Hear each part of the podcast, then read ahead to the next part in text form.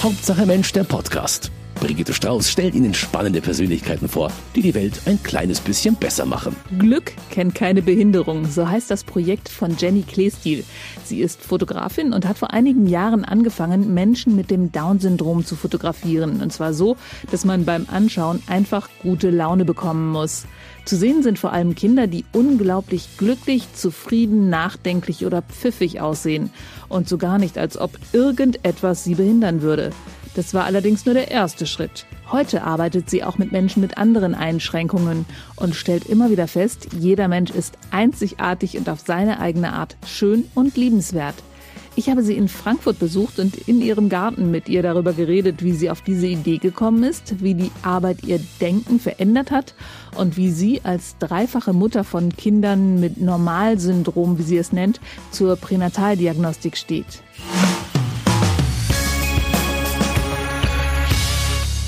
Hauptsache Mensch heute mal von unterwegs. Ich sitze hier in Frankfurt in einem wunderschönen Garten.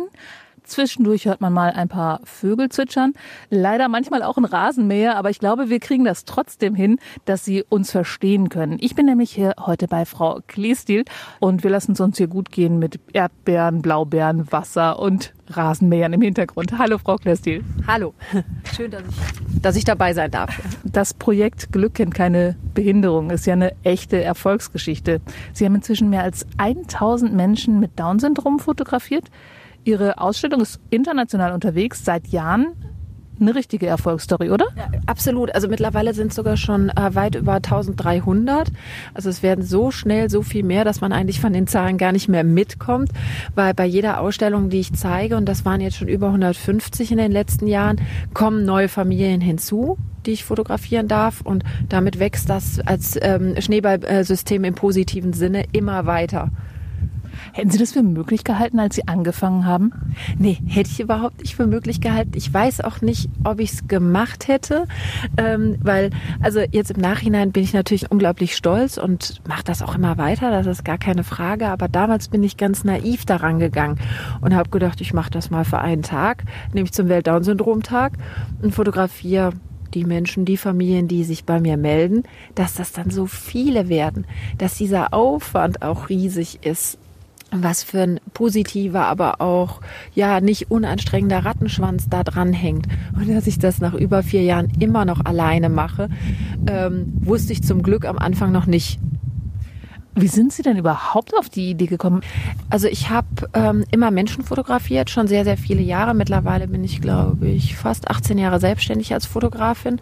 Und es waren immer Sachen, Familien, Werbung mit dem Schwerpunkt Kinder, Jugendliche, ach, für Smarties, für Nestle, für Kindermodefirmen oder Babybauchbilder und so weiter. Und dann bin ich kurz vom 21.03.2015, ich muss immer überlegen, weil es schon so lange her ist, bin ich ähm, auf den Welt-Down-Syndrom-Tag gekommen, darüber gestolpert, reiner Zufall, habe das auf Facebook gelesen, habe so gedacht, ach guck mal, äh, das gibt's und was macht man da alles? Und da machst du auch was, weil ich noch nie Menschen mit äh, Down-Syndrom fotografiert hatte und auch niemanden im persönlichen Umfeld irgendwie kannte und mich auch gefragt habe, warum eigentlich nicht?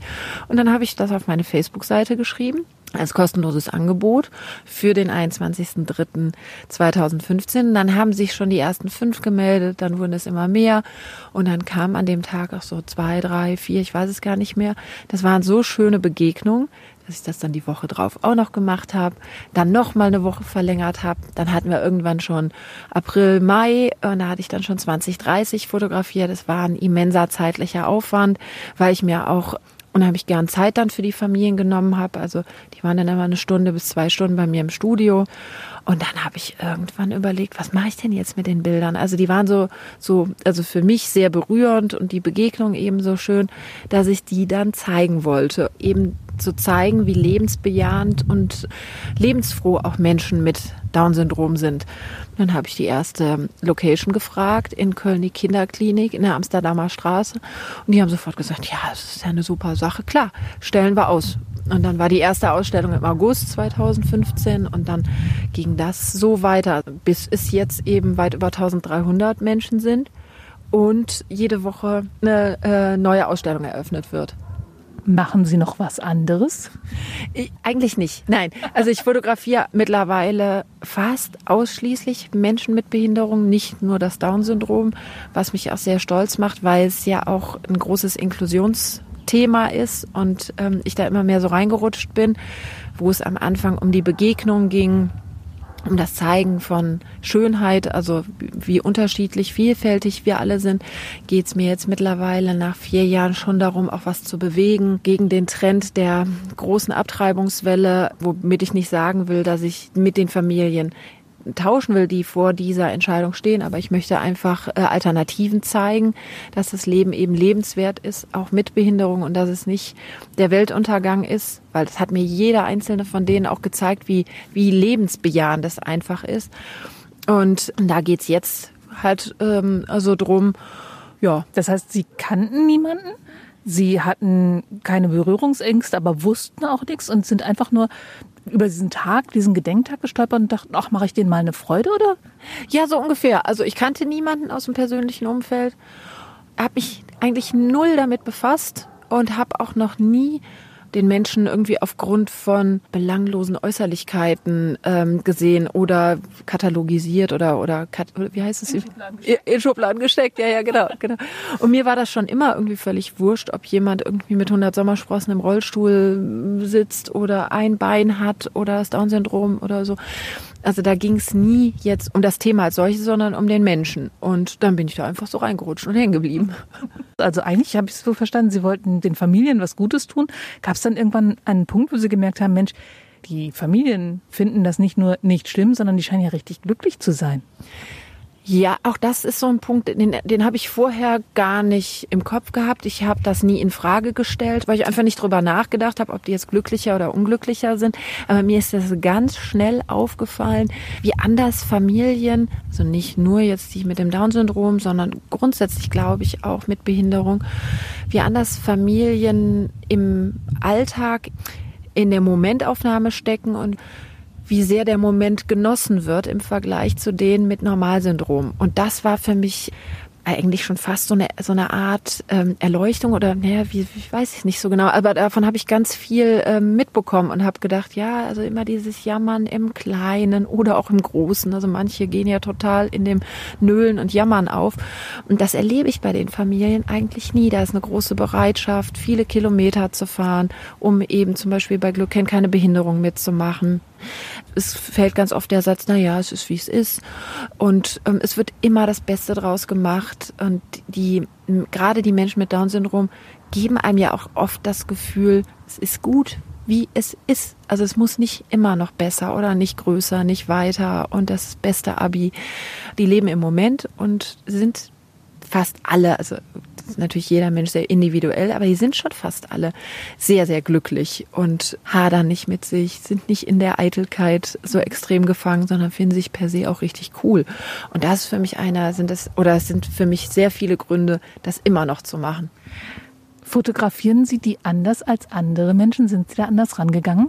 Nee, ich fotografiere die nicht anders. Ich fotografiere jeden Menschen genau gleich. Also ich fotografiere ähm, super gerne sehr spontan, sehr flexibel, sehr ungestellt. Ich mag das Spontane. Also so wie der Mensch ist, vielleicht mit seiner Familie oder mit der besten Freundin, mit Hund, Katze, Maus, draußen, drinnen, also an unterschiedlichen Orten, so wie es einem gegeben wird. Und das fotografiere ich und dann gucke ich irgendwie, was bei rumkommt. Aber ich probiere auch weitestgehend Anweisungen zu vermeiden. Also ich sage da nicht, ach jetzt, also wie man es so aus dem Fotostudio kennt, so fotografiere ich nicht. Aber es ist auch total egal, ob das ein Kind ist oder eine 80-Jährige, jemand eben im Rollstuhl. Also die Menschen, die ich fotografiere, können im Grunde genommen machen, was sie wollen. Und ich fotografiere das dann. Und dabei entstehen dann die schönsten Situationen. Haben Sie dann auch mal irgendwann bei so einem Shooting irgendwas komplett anders machen müssen, als, als es geplant war? Ach, das ist immer. Wenn zu jeder Ausstellungseröffnung ein Fototermin ansteht, dann weiß ich nie, wie die Gegebenheit vor Ort ist. Also zum Beispiel gab es letzte Woche in Stuttgart im Rathaus eben auch eine Ausstellungsfinissage und danach ein Fotoshooting. Und das war dann abends äh, sieben, halb acht. Dann äh, weiß ich natürlich auch nicht, wie ist die Lichtsituation vorher. Dann habe ich zwar immer no Notfalllichtset im äh, Kofferraum oder eben auch Licht auf der Kamera, aber ich weiß ja nie, gibt's eine neutrale Wand, gibt's ein Eck, gibt's einen Spielplatz, eine Kuschelecke, geht man raus. Also da bin ich schon immer so flexibel, dass ich mir gar keine Gedanken vorher mache, weil dann plant man auch gar nichts. Und dann gibt's auch so Sachen, angefangen von, wer kommt mit aufs Bild, es läuft eigentlich immer jemand quer irgendwie hin und her, was, was für mich aber alles okay ist, also so ein gewisses Grundchaos und so, so das ist immer, ähm, und deswegen entstehen bei mir die Bilder nicht vorher im Kopf, weil ich auch nie weiß, wer kommt alles. Manchmal sind es fünf Familien, die sich dann da fotografieren lassen, manchmal 25 und dann ist es so, wie es ist eben. Also das heißt, Sie machen eine Ausstellung und bieten auch gleichzeitig zu den Ausstellungen immer einen Termin an, an dem Sie fotografieren. Ja, ich spreche das immer mit den Ausstellungsorten ab, so dass wir das quasi mit der Ausstellungseröffnung verbinden, damit eben die Familien auch doppelt äh, den Anreiz haben, äh, an dem Tag vorbeizukommen. Also dann wird die Ausstellung eben eröffnet, ich bin äh, vor Ort und dann gibt's meistens irgendwie ein bisschen Rahmenprogramm, äh, eine Ausstellungsrede, manche machen, haben dann Live-Musik oder Kinderprogramm, eine Hüpfburg ein Kinderschminken, Luftballons oder was auch immer. Andere fast gar nichts. Also das überlasse ich immer den Ausstellungsorten, so wie sie das dann umsetzen möchten. Und wenn der Ausstellungsort das will, komme ich dann auch gerne vorbei und lade die Familien ein, die da in dem Umkreis wohnen, eben auch Teil äh, von Glück kennt keine Behinderung zu werden, auch unabhängig von eben den Extras, die sie mitbringen. Äh, auch ob das jetzt die ganze Familie ist oder ob sie halt die Oma noch mitbringen wollen, ist jeder herzlich willkommen oder der Nachbar. Und dann können die eben am äh, Fotoshooting mitmachen. Und werden dann auch ausgestellt. Also das ist so quasi der Deal, den Sie mit denen haben. Sie bekommen hinterher schöne Bilder, aber sie werden auch ausgestellt. Genau, die, die zahlen eine ganz kleine, geringe Gebühr von 30 Euro, damit das Projekt oder das Thema auch weiter erhalten bleibt, kriegen dafür ein paar Bilder, so zwei bis vier Wochen nach der Ausstellung, können die sich die dann runterladen, können damit genauso wie bei allen Fotos vom, von anderen Fotografen auch, können die dann Abzüge machen und werden eben auch Teil der Wanderausstellung und somit wächst das dann immer weiter. Sie haben eben schon erzählt, Sie fotografieren auch Menschen mit anderen Behinderungen inzwischen. Anfangs haben Sie es komplett ehrenamtlich gemacht, weil es war ja diese Facebook-Idee, auch mache ich mal. Jetzt nehmen Sie Geld, also deutlich weniger als ein normales Shooting kosten würde, aber so ein bisschen. Hat das auch so den Grund, dass das, was nichts kostet, nichts wert ist? Oder warum machen Sie das jetzt so?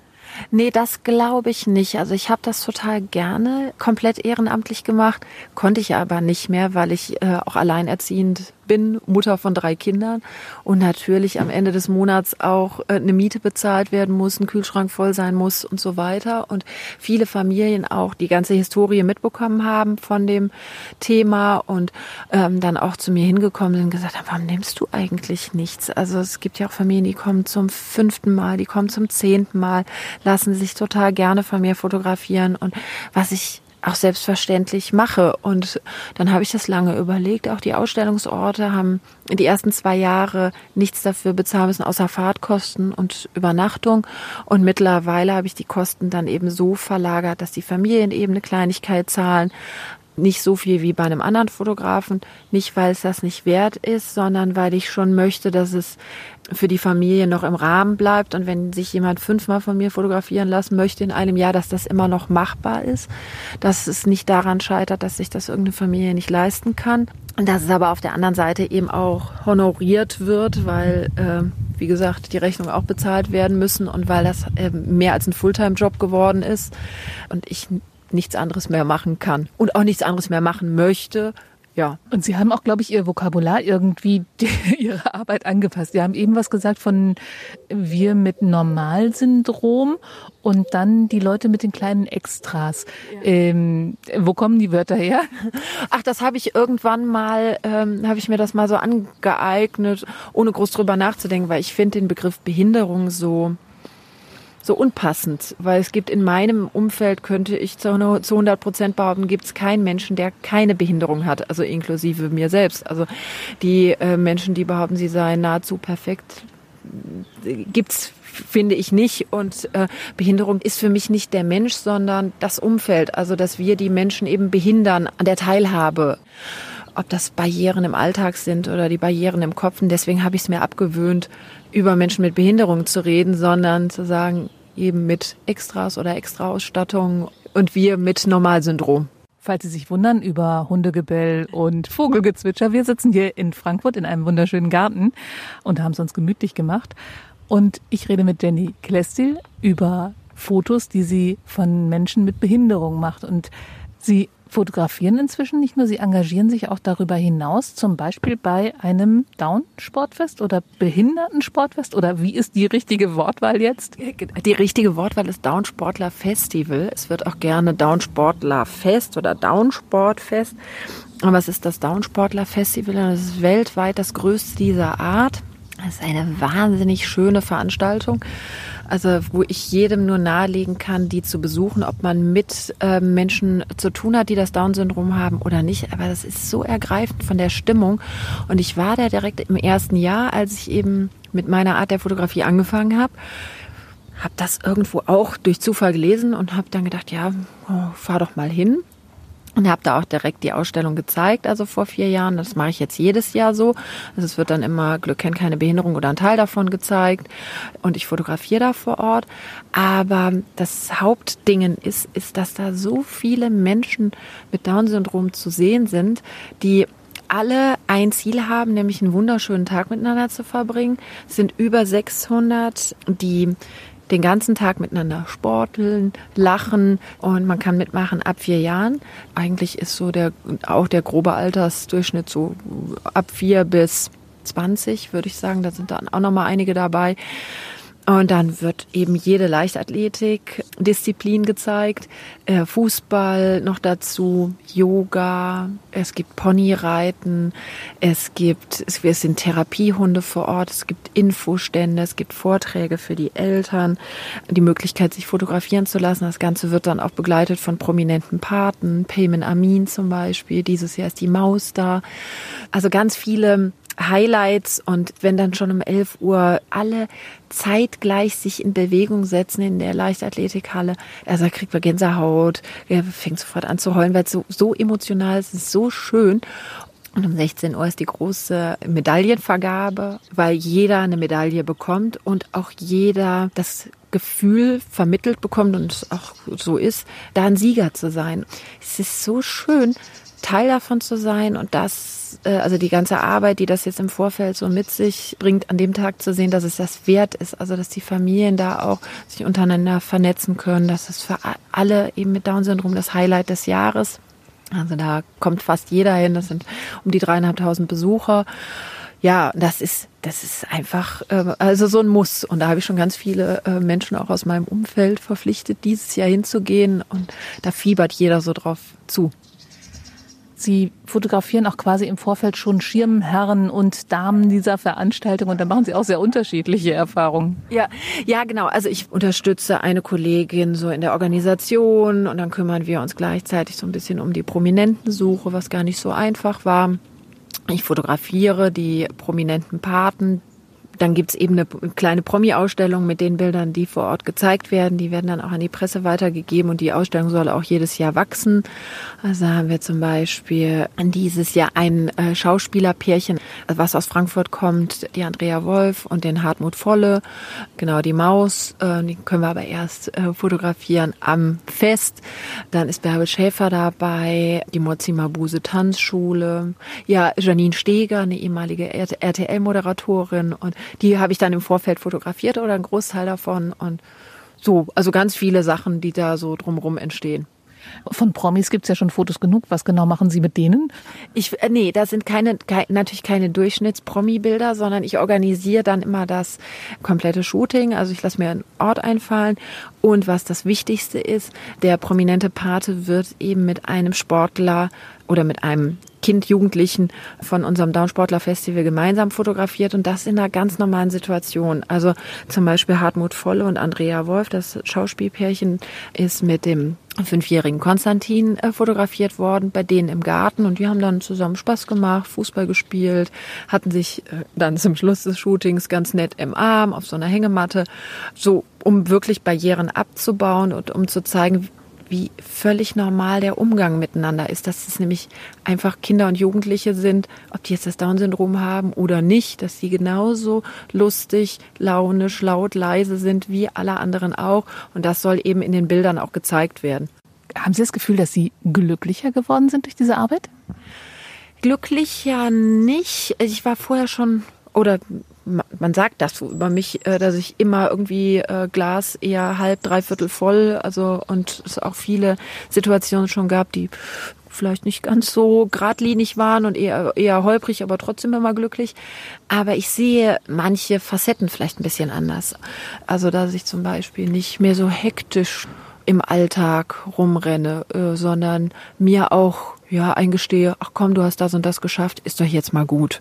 Also dieses typische Rädchen von, das musst du noch und das musst du noch, es muss immer alles perfekt sein und ach, jetzt kommt jemand und äh, wie sieht's denn aus? Oder sich selber irgendwie so madig reden, weil man, also das können wir Frauen ja irgendwie, insbesondere Mütter, sehr gut, weil es nie reicht und es nie irgendwie gut genug ist, das habe ich komplett abgelegt, weil ich denke, doch, es ist, es ist gut genug. Und also jetzt sehe ich ganz, ganz viele positive Sachen mehr im Vordergrund als das, was man nicht geschafft hat.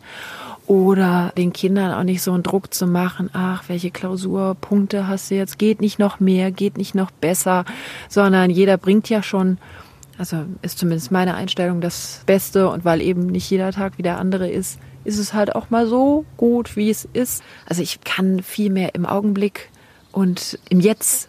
Also das kann ich viel mehr genießen als vorher, glaube ich. Also das war aber so ein, so ein ganz, ganz langsames Umdenken, also ohne dass ich es mitgekriegt habe.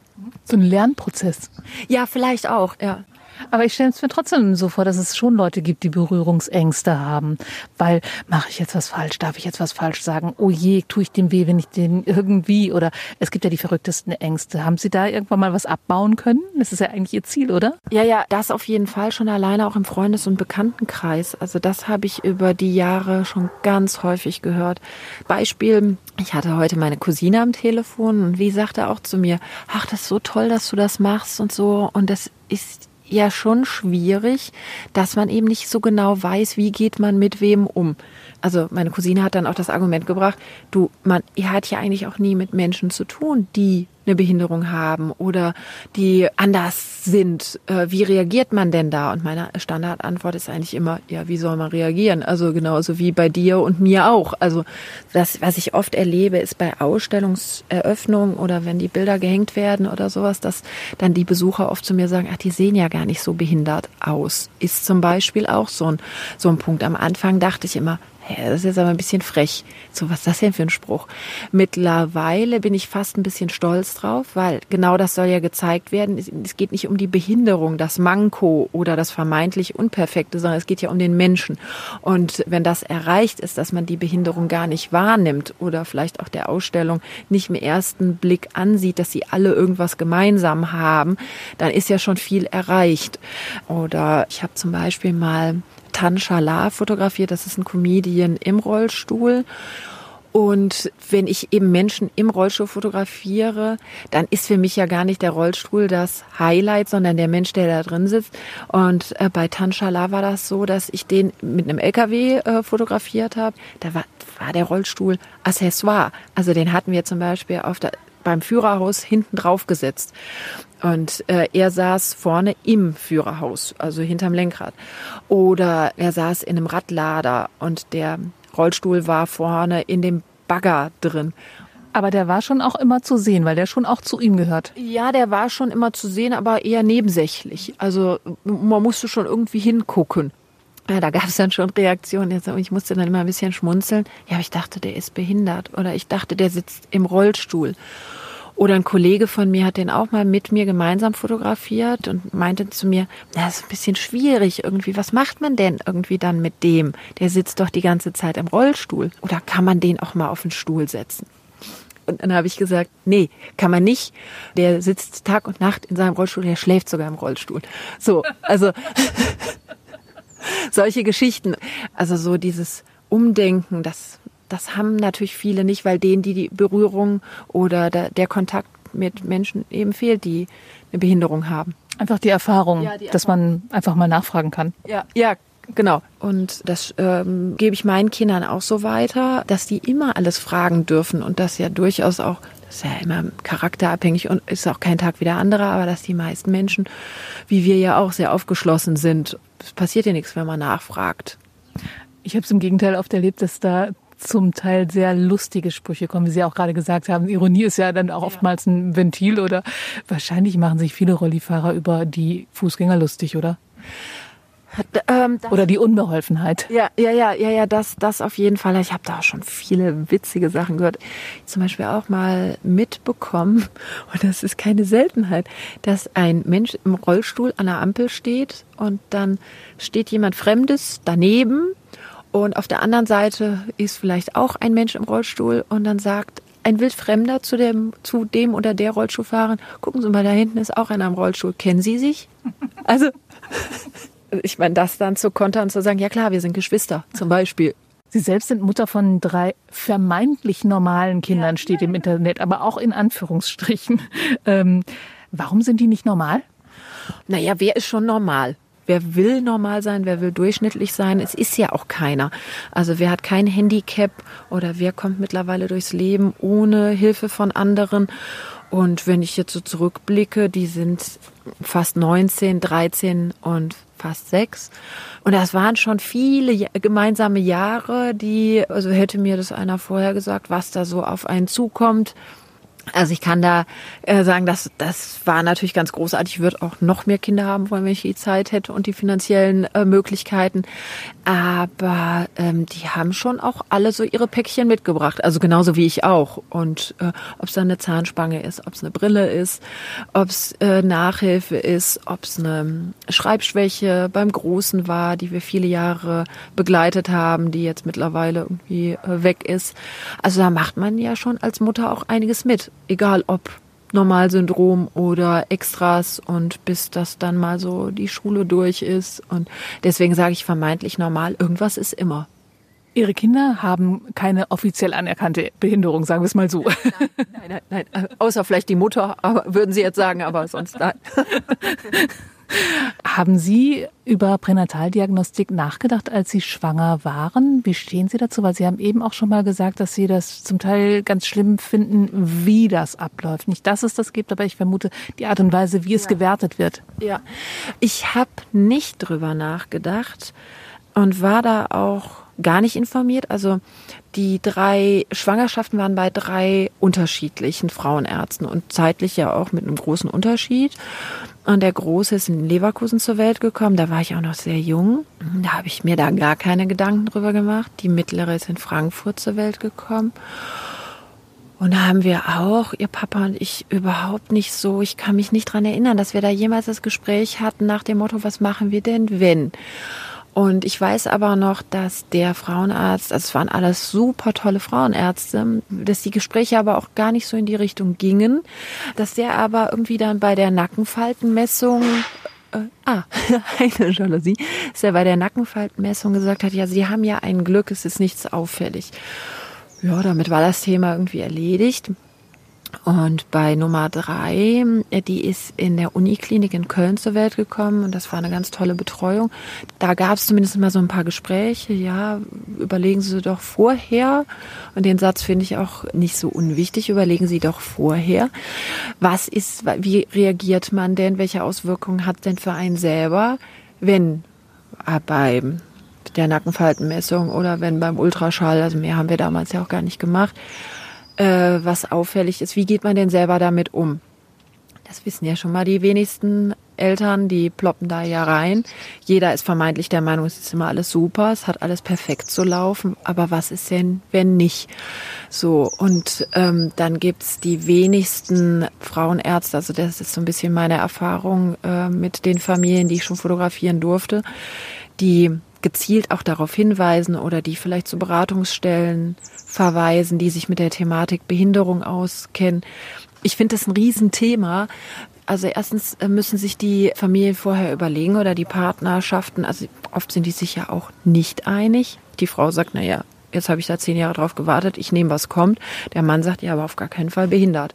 Also alles legitim, aber man muss halt vorher drüber reden. Und also es hingen auch zum Teil Bilder in ähm, schon viel in Kliniken, wo es dann Diskussionen mit Pränataldiagnostikern gab. Es gibt kein einheitliches Bild, keine einheitliche Stimmung dazu. Die einen beraten sehr, sehr umfassend und nicht nur in eine Richtung. Die anderen sagen ganz klar, ach, alles, was bei, bei uns irgendwie aufploppt und ein vermeintliches Defizit ist, führt irgendwie zwangsläufig zum Abbruch. Und das finde ich ganz, ganz traurig, weil eben nicht auf Alternativen hingewiesen wird, weil eben nicht gesagt wird, was Kinder ähm, doch alles erlernen können, trotz ihrer Behinderung. Und es ist dann, also wenn man weiß, dass die Abtreibungsrate alleine beim Down-Syndrom 96 Prozent ist, das wusste ich nämlich nicht. Also bei keinem. Nee, das hätte ich auch nicht erwartet. 96. Ja. Und ich finde das einen Irrsinn, wenn man natürlich in dem Thema arbeitet und nur von Menschen umgeben ist, die, ja, Stichwort Behinderung, die äh, nicht perfekt sind, die für die Gesellschaft ja einen Abtreibungsgrund darstellen. Und man sieht das und dann denke ich, aha, also was ist jetzt an demjenigen abtreibungswürdig? Also wie gesagt, ich möchte nicht mit den Familien tauschen. Ich Nachgang weil ich mich damit nicht beschäftigt habe, weiß ich natürlich auch nicht, wie hätte ich reagiert mit 22, als mein Sohn auf die Welt kam. Aber ähm, aufgrund der mangelnden Information, weil, also ich kenne auch in meinem Freundeskreis kaum Familien, die sagen, ja, wir, wir wurden da aufgeklärt, das und das gibt's vielleicht, das und das kann auftauchen, das ist aber kein Untergang, weil ich finde, das ähm, gehört eben auch ein Stück weit in die Hände der Frauenärzte, weil die in dem Moment ja der Ansprechpartner sind oder die Pränataldiagnostiker auch ein bisschen die Angst zu nehmen. Also nicht die Entscheidung äh, mitzutreffen, sondern auch mal sagen, überlegen Sie sich doch vielleicht in die eine oder in die andere Richtung und nicht direkt darauf zu verweisen, probieren Sie es doch nochmal, Sie sind doch noch jung. Sie sprechen ja auch mit vielen Familien, die kriegen doch wahrscheinlich auch manchmal so richtig bescheuerte Sprüche um die Ohren gehauen, oder? Ja, recht häufig, recht häufig. Es gibt, gibt ähm, etliche, die wussten es vorher nicht, also dass es dann Überraschungsei war. Natürlich, da brauchen wir auch nicht drum rumreden, ist der Schock im ersten Moment äh, recht groß, weil in der Wunschliste, ob mit Behinderung oder ohne, hat ja jetzt keiner angekreuzt, bitte mit. Und wenn man das dann nicht weiß, ist der Momentum wahrscheinlich auch erstmal ein großer, aha, Kriegen wir das geregelt? Was kommt da auf uns zu? Ja, äh, was genau, kriegen wir das geregelt? Was macht das Kind? Wird es, wenn wir nicht mehr da sind, wird es wirklich so ein Schwerstpflegefall, wie man es vielleicht noch in den Köpfen hat? Und wenn sich das erstmal gesetzt hat, also da sind halt viele Familien, die erzählen mir so ihre Geschichten, das steht auch in dem Buch so drin, dieser, dieser Anfangsmoment und wie man sich so aneinander gewöhnt hat und die Reaktion von Ärzten. Also, dass die wenigsten äh, auf die Familien zugegangen sind und gesagt haben, herzlichen Glückwunsch, es ist im ersten Moment mal ein Kind. So, und darüber hat man sich ja mal zu freuen, ähm, sondern dass die meisten doch dann sagen, oh, das tut mir leid oder so anmaßend sind und auch äh, Behauptungen in den Raum stellen, das wird nie, machen sie sich darauf gefasst. Angefangen von, es wird nie reden, es wird nie äh, schreiben oder es wird nicht Fahrrad fahren können. Das sind so Sachen, das stimmt ja einfach nicht. Also Beispiel Downsportler Festival wenn man da sieht, was die alle können. Und es gibt keinen, der nichts kann. Und vor allem äh, sind sie uns ja in so vielem überlegen, was das Emotionale und das Ehrliche angeht. Das könnte man ja auch mal ein bisschen in den Vordergrund heben. Aber ich glaube auch aufgrund des Nichtwissens und der wenigen Erfahrung, es geht ja dann auch nicht nur ums Down-Syndrom, sondern auch um andere Behinderungen. Auch als Arzt kann man sich natürlich nicht mit allem auskennen. Und dann aus der Angst, vielleicht irgendwas Falsches zu machen oder weil man vom Lehrbuch aus, aus den 50ern oder so noch ganz erschreckende Bilder im Kopf hat, dass man das dann so weitergibt. Und das setzt sich natürlich bei den Familien ganz extrem fest, bis dass sie dann aus diesem Schock rauskommen. Weniger, weil das Kind die Behinderung hat, sondern weil der Arzt oder weil der Pränataldiagnostiker oder weil die Hebamme oder wer auch immer dann gesagt hat, oh Gott, und weil das Leben nicht so weitergeht, wie man es geplant hat. Das ist ja wahrscheinlich für viele der große Schock.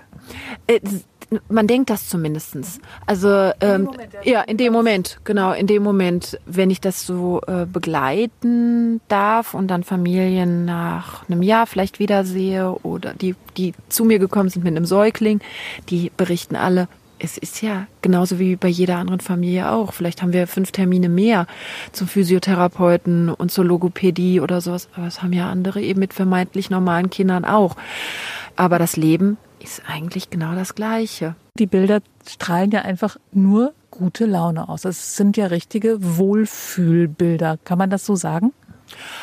Das freut mich natürlich, das äh, als Feedback immer wieder zu hören. Ich finde es immer schwierig, das über die eigenen Kunstwerke, das eigene ähm, äh, Bild irgendwie zu sagen. Aber letztendlich stimmt schon, also das ist zumindest gewollt, dass es das Glück ausstrahlt und dass es die Momentaufnahmen der Menschen widerspiegelt, in denen ich sie so erlebt habe. Also manchmal kommt schon mal so die Reaktion, ja, aber die sind ja immer alle so gut gelaunt und warum zeigst du denn nicht mal Bilder, wo ein Kind auch ein bisschen grimmig ist oder ja, wo es launisch oder weint oder sowas. Und dann ist meine Antwort immer, weil sich das so, so selten nicht so zeigt.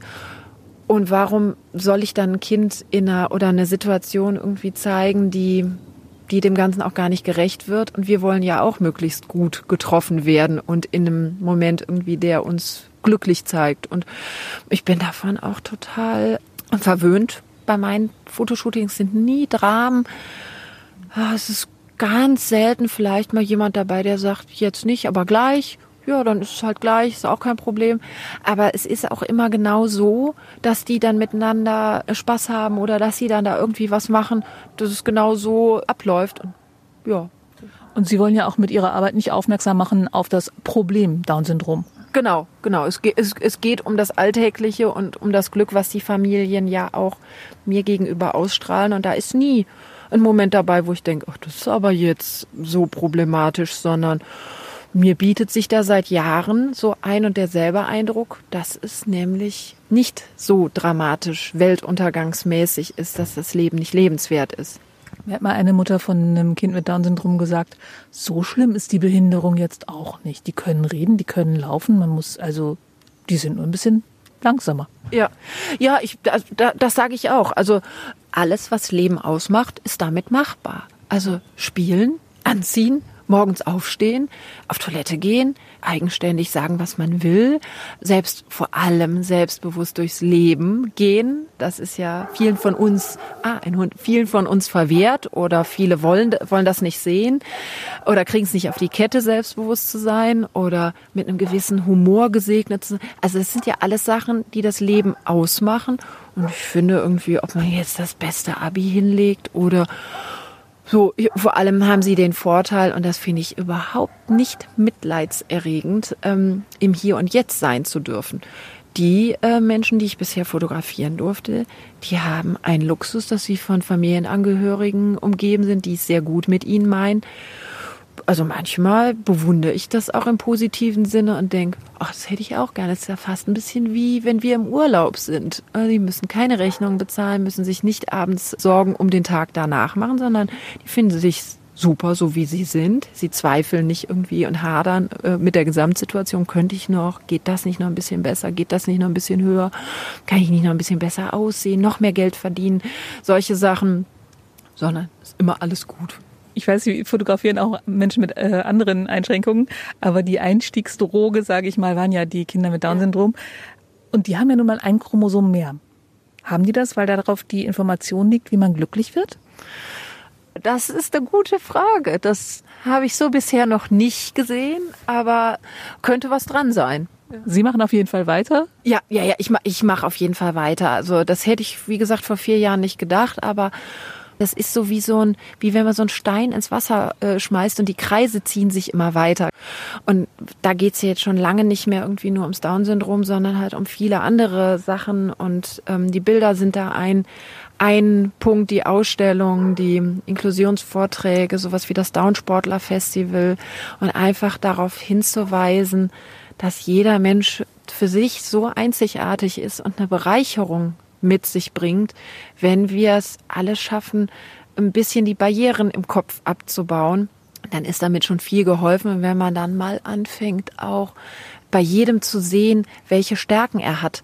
Also und nicht irgendwie probiert, jeden an das möglichst Normale heranzuführen, sondern wenn man weiß, aha, die Menschen mit Down-Syndrom sind deutlich empathischer als wir, daraus kann man ja auch einen Vorteil für die anderen ziehen. Und jemand, der im Rollstuhl sitzt, muss nicht zwangsläufig nichts können. Oder ich hatte eben eine Ausstellung in Stuttgart und das hat die äh, Frau Fischer, das ist die Behindertenbeauftragte der Stadt, äh, organisiert.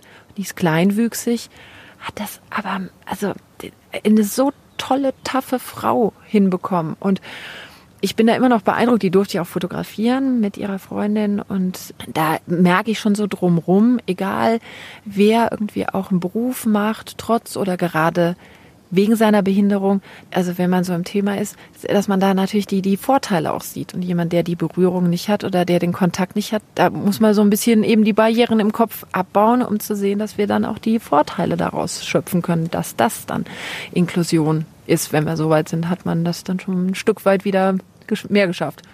Okay, das war doch ein schönes Schlusswort. Wir müssen auch leider zum Schluss kommen, weil das schöne Frankfurter Wetter jetzt gerade mal die Himmelspforten öffnet. ich danke für das schöne Gespräch und für den schönen Morgen hier im Garten. Ja, vielen Dank, dass ich so viel erzählen durfte. Hauptsache Mensch, ein Podcast vom katholischen Medienhaus St. Michaelsbund, produziert vom Münchner Kirchenradio.